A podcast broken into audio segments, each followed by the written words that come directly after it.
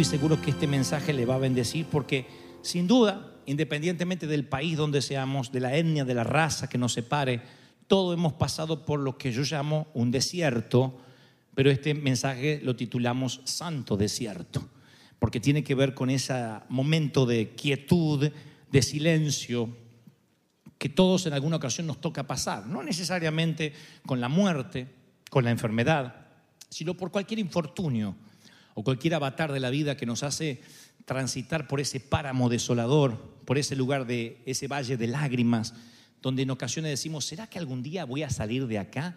¿Será que voy a poder eh, pasar en victoria este momento o voy a tener que eh, estar mucho tiempo varado sin poder salir?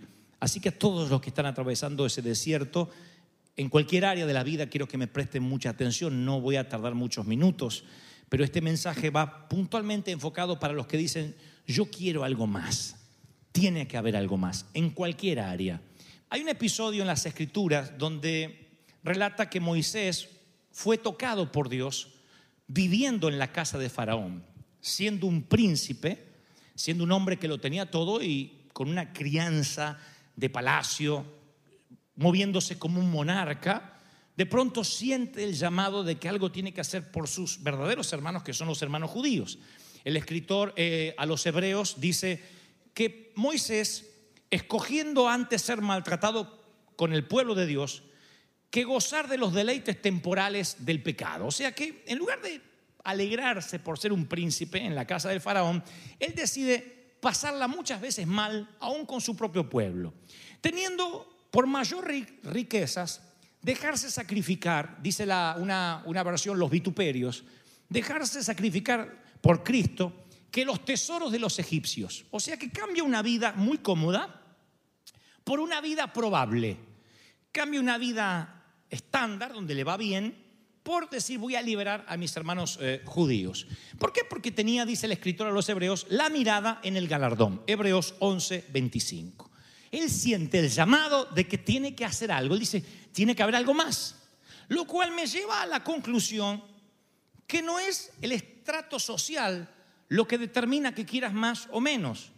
Tú puedes ser pobre, tener mentalidad de pobreza y estar conforme con lo que tienes. O puedes ser rico y decir, tiene que haber algo más, y no en términos económicos, sino en términos del alma, en términos de satisfacción. No es tu cuenta bancaria lo que regula tu satisfacción o la falta de ella. Moisés tiene todo, pero él decide dejar todo porque dice, yo tengo un llamado de hacer algo por mis hermanos judíos. Para los que no conocen la historia, Moisés todas las mañanas se levanta pensando qué puede hacer. Él siente que es un líder, es el libertador. Él tiene que provocar la revolución, pero todavía no tiene instrucciones, no sabe cómo. Un día ve a uno de, sus, a uno de los egipcios maltratando a un esclavo judío, a uno de sus hermanos. Le hierve la sangre, se le vuela la paloma como a alguno de ustedes y le bajan los buitres. Agarra a palazos al egipcio, lo asesina, lo mata. Eso le costará que tenga que ser un proscripto, que se tenga que ocultar, porque es un asesino. Ajustició a alguien por su propia mano y ajustició a lo que se supone es un hermano egipcio. Eso lo condena doblemente. Pero ese no es el punto. El punto es lo que la Biblia narra en el libro de Hechos. Dice, él, Moisés, Hechos 7:24, estamos hablando del Nuevo Testamento, hablando de lo que pasó hace miles de años con Moisés. Dice, él, Moisés, hiriendo al egipcio, pensaba que sus hermanos, los judíos, comprendían que Dios le iba a dar libertad por mano suya. Y ese es el punto, esto es lo medular. Moisés, en la insatisfacción de querer algo más en su vida, como muchos de nosotros, asume que él tiene que liberar a los judíos de la esclavitud por mano propia. Se apura. Él confunde su llamado con el ministerio. Él tiene el llamado, él es el libertador de Egipto, pero Dios no le ha dado instrucciones y él no aguanta porque está insatisfecho, pasa por arriba el calendario divino y hace algo por mano propia que lo mete en problemas y eso hace de que él devenga en 40 años en el desierto, 40 años.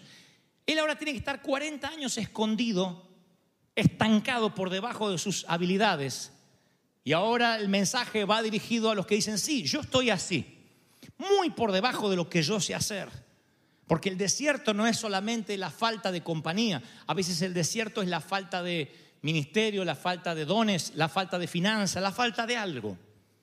Y tú dices, ¿por qué estoy estancado acá? ¿Por qué cuando quise hacer algo por mi vida, para Dios o por otra persona, me salió mal y me ocasionó este grave problema? Les hablo a los divorciados, a los separados, a los que tuvieron relaciones sentimentales fallidas.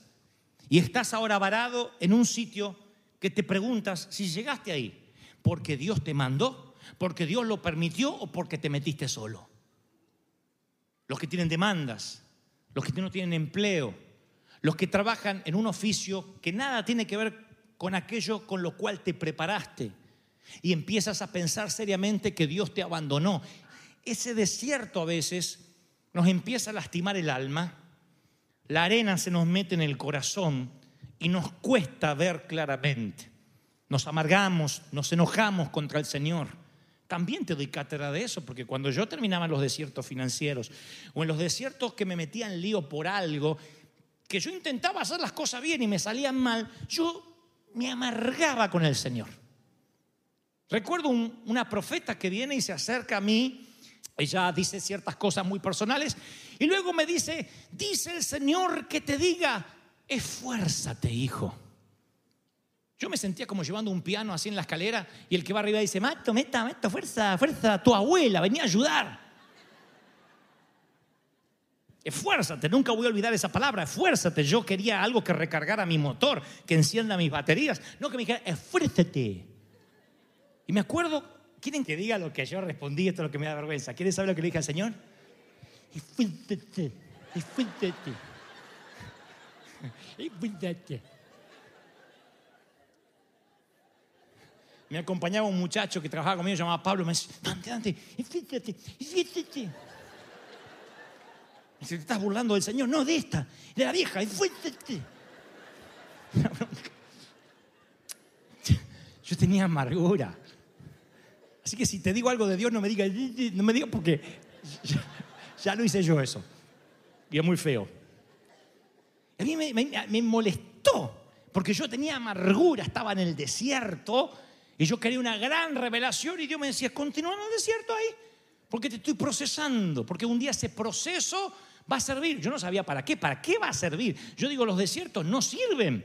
Sin embargo, el Señor me decía, yo quiero que permanezcas ahí. Y me dolió, yo recuerdo cómo me molestó. Así que yo estoy hablando de algo que he vivido, este no es un sermón de escritorio, yo estuve ahí. En el desierto Dios empieza a procesar mi carácter, a tratar con la estima, pero en ese desierto uno tiene muchas preguntas sin respuesta, interrogantes sin solución. Finalmente, luego de cuatro décadas, arde una zarza en el desierto. Y este es el otro punto interesante. La zarza arde, la zarza no paraba de arder, lo cual es ilógico ahí en el desierto, y Dios habla a través de esa zarza y le dice aquello famoso, quita la sandalia porque tierra santa es. Moisés dice, acá, esto es tierra santa, entre las heces de las ovejas, en la sequedad de la nada, me está diciendo que esto es tierra santa. Y el Señor le está diciendo a Moisés lo que hoy, miles de años más tarde, te dice a ti en esta tarde. Esa falta de dinero, esa escasez de oportunidades, esa enfermedad que ataca tu cuerpo y se resigna a irse, esa silla vacía en la mesa del comedor, esa soledad, esa angustia, esa tristeza, lo creas o no lo creas, es parte de un propósito divino.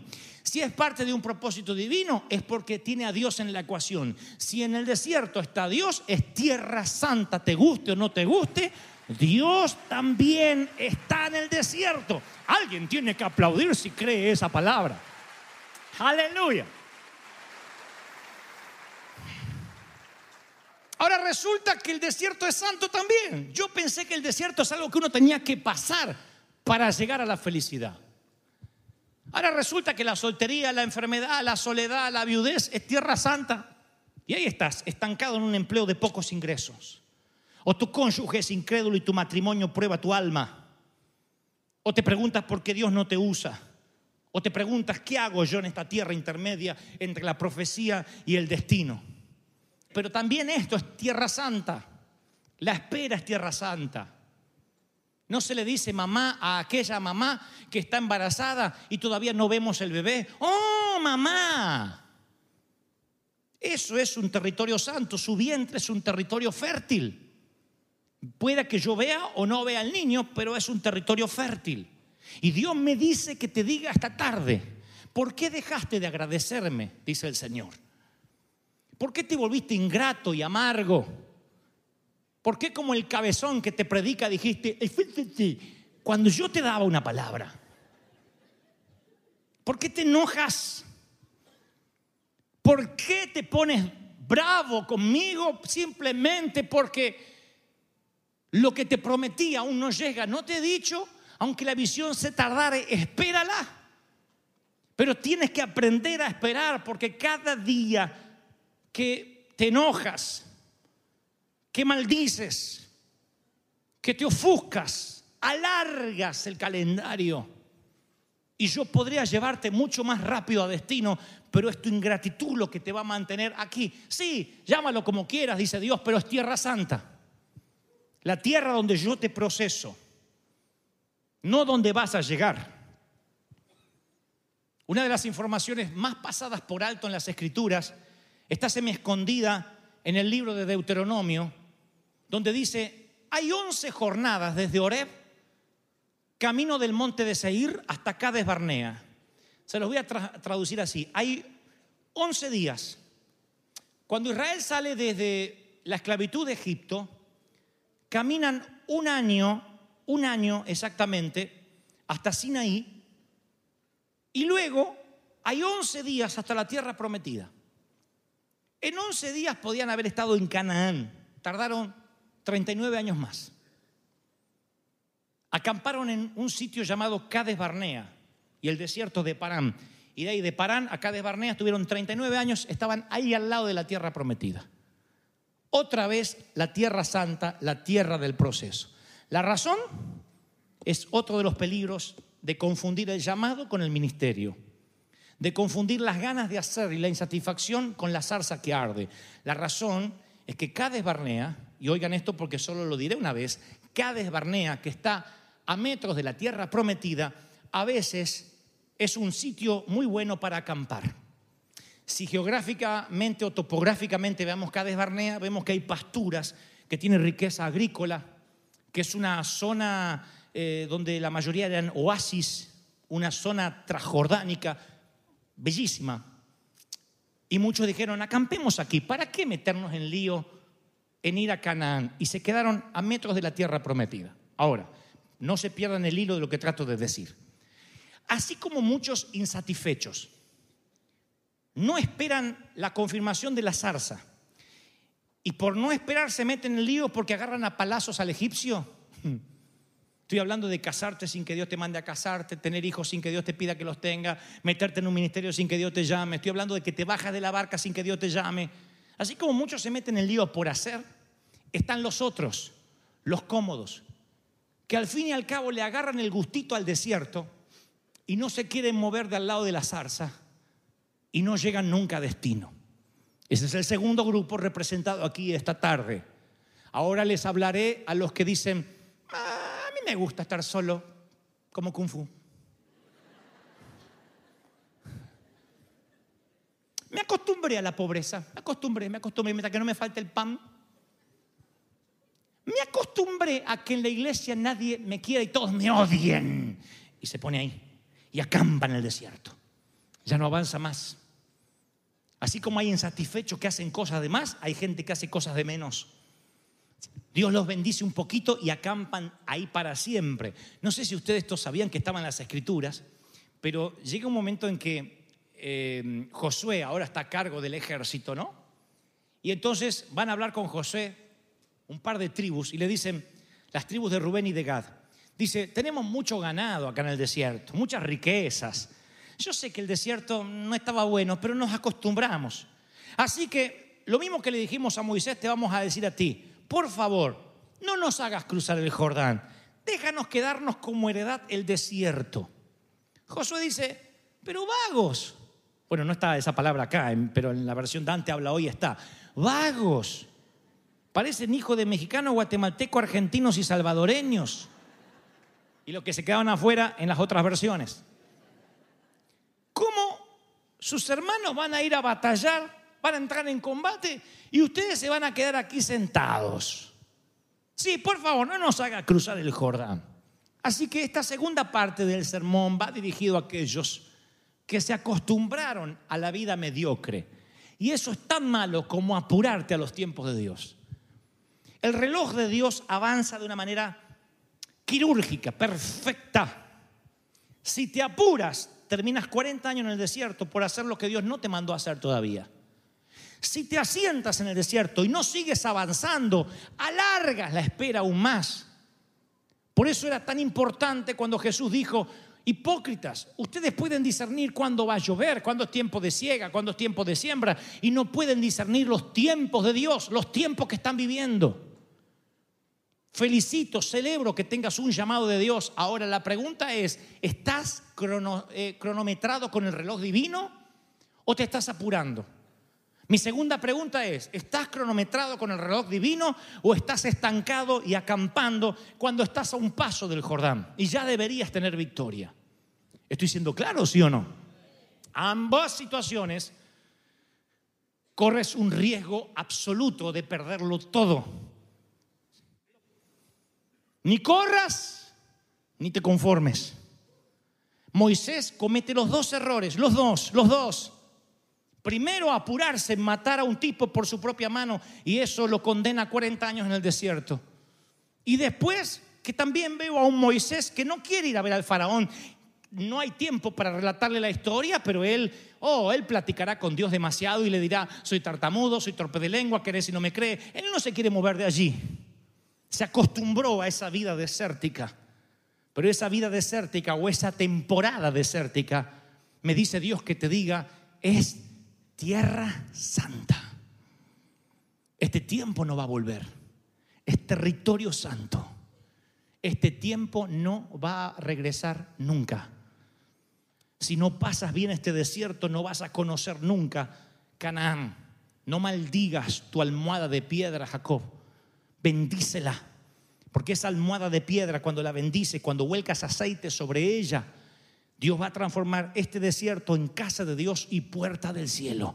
Este desierto va a ser un oasis para ti. Me dice Dios que te diga, confía, cree, yo estoy hablando contigo porque te amo. Alguien tiene que aplaudir más que eso. Si lo creen, dígame, yo creo esa palabra. Aleluya. Aleluya. Bendito eres. ¿Y qué tal cuando Dios te habla y dice, no, quiero más confirmaciones, quiero más zarzas, y te retrasas y te pierdes oportunidades? Yo los he visto a lo largo de la vida, hombres que perdieron su oportunidad en todas las áreas.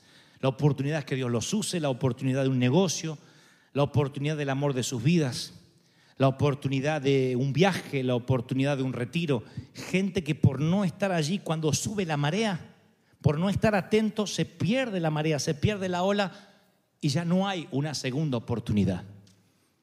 Hay oportunidades que solo pasan una sola vez en tu vida. Una sola vez.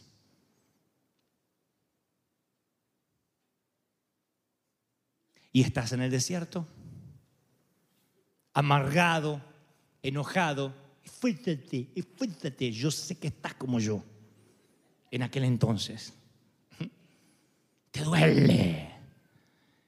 Y tienes ganas de decirme ahora si pudieras hablar, ah, Dante, no me digas que, que, que la infidelidad o que el divorcio o que la muerte es parte de un propósito divino. Yo no digo que haya sido provocado por Dios, yo digo que Dios utiliza ese desierto para enseñarte, para hacerte duro, para subir tu umbral del dolor.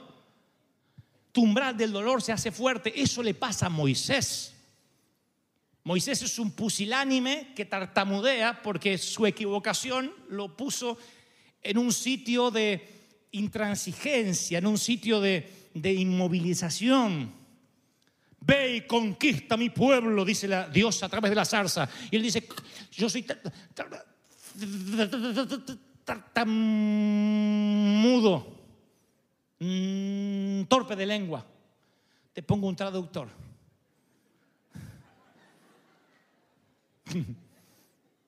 ¿Cómo creerá el faraón de que tú me has enviado? Toma la vara, toma una vara, se le convierte en- en culebra. En culebra. Culebra, dije. Mal pensados. Toma la vara, ¡uh! se le toma la culebra, se le transforma en vara. ¿Y qué si los magos del faraón hacen lo mismo? ¿Ok? Mete la mano en tu seno, la mete acá. Sácala. Leprosa. Vuélvela a meter. Limpia. Esas son las señales. Le muestras eso y vas a ver el faraón de que tú estuviste conmigo. Moisés dice, wow, yo con esa señal andaría, miren. Hermano, no se pierda el predicador Moisés que transforma la lepra de su propia mano. No se lo pierda, corra con nosotros a ver el predicador que convierte las culebras en varas. En las iglesias llenas. Pero Moisés sabe que esas señales es apenas el inicio de un trato que vendrá para con él. Moisés se enfadará cuando el pueblo maldiga, golpeará la piedra otra vez. Moisés romperá las tablas de la ley cuando vea un pueblo cabezón de, hispano, de israelíes. Tengo muchos actos fallidos hoy. Y va a necesitar que ese hombre tenga un proceso. Dios me dice, yo te he procesado en Tierra Santa porque ni te imaginas lo que tengo para ti. Yo he procesado tu carácter, yo he tratado con tu salud, he tratado con tus finanzas porque necesito a alguien que viaje liviano, que sepa confiar en mí y que se alegre como Pablo en la pobreza, en la riqueza, en la escasez, en la abundancia. Si crees que Dios te habló, que se escuche ese aplauso esta tarde. Aleluya. Si dice, ese es mi Dios. Wow. Alguien tiene que aplaudir más que eso. Si dice, oh, es la palabra que yo quería que Él me hablara. Santo. ¡Wow! ¡Aleluya!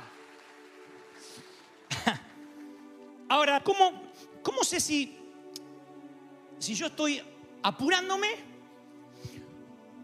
o retrasado? ¿Cómo sé si soy de los que, de los que agarran a palazo a los egipcios? O de los que están cómodos acampando en Cades Barnea y no quiero pasar a la tierra prometida. Sea como sea, estás condenado al desierto por una de las dos cosas que hiciste mal, por apurado o por retardado. Y tú dices, ¿y cómo yo sé? Por experiencia, porque estuve en ambas estaciones de la vida, voy a enseñarte rápido en dos, tres tips a descubrir si estás adelantado o estás atrasado. Si te adelantas, vas a generar muchos conflictos. Si te adelantas, Todo te empieza a salir mal y mal y mal y mal. Y te das cuenta que no, no es un ataque del diablo, es la falta de la bendición de Dios. ¿Se entiende la diferencia? Una cosa es tener ataque del enemigo, otra cosa es cuando la mano de Dios ya no está ahí.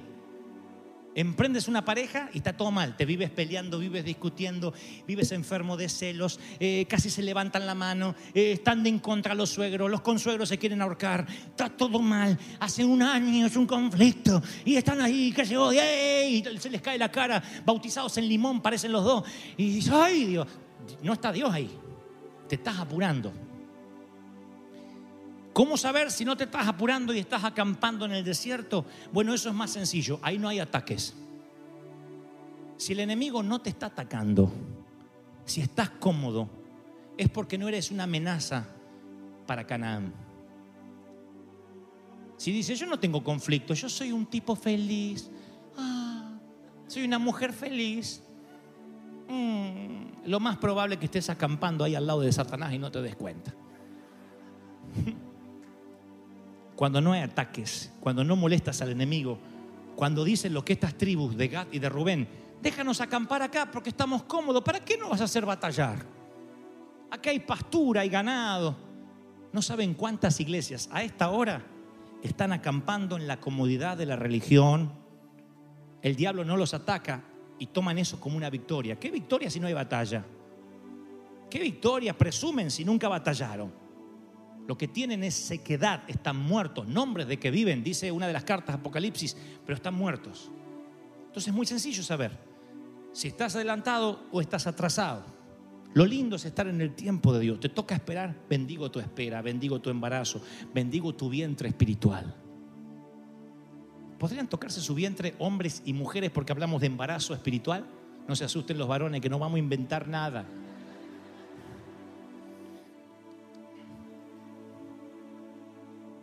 Eso que todavía no sale, que te llena de ansiedad, que te llena de espera, que te llena de, preguntas. Me dice el Señor, bendice el fruto de tu vientre. Porque si nace seis mesina tu visión, posiblemente muera raquítica. Si nace siete mesinas, tengas que pasar un tiempo en la incubadora. Si se queda más tiempo en la panza, puede morir y lo pútrido puede terminar por matar todo tu cuerpo. Dios dice, el tiempo de dar a luz ya llega. Solo deja que siga el curso natural. Quítate la sandalia de los pies y bendice este tiempo porque tierra santa es. Te estoy diciendo, no te apures, no te llenes de ansiedad, no te retrases. ¡Wow!